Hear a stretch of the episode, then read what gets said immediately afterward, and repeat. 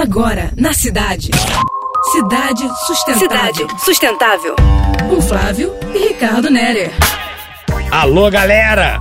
Muita gente não se deu conta, mas hoje é dia das crianças. Elas são agentes de transformação.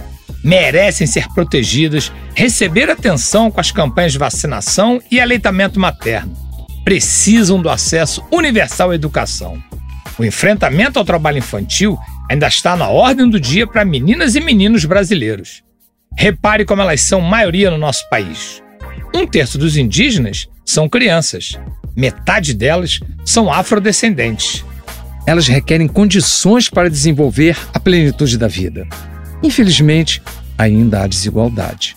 São quase 3 milhões fora da escola. Exclusão para pobres, negros, indígenas e quilombolas.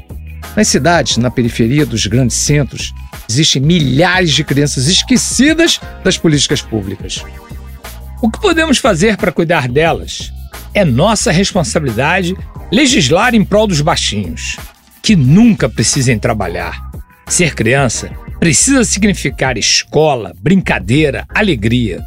Um mundo para as crianças desenvolverem suas personalidades em ambiente de felicidade, amor e compreensão. Tudo de bom riqueza e alegria para famílias e cidades com a existência dessas figurinhas. Um olhar mais inocente para o mundo. Mudanças positivas para melhorar a vida de toda a infância brasileira.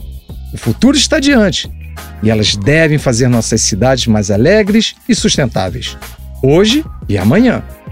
Vamos contatar nossa criança interior, acreditar novamente que podemos mudar o mundo.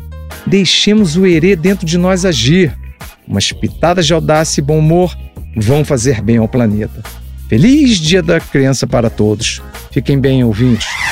Você acabou de ouvir Cidade Sustentável. Sua dose semanal de sustentabilidade.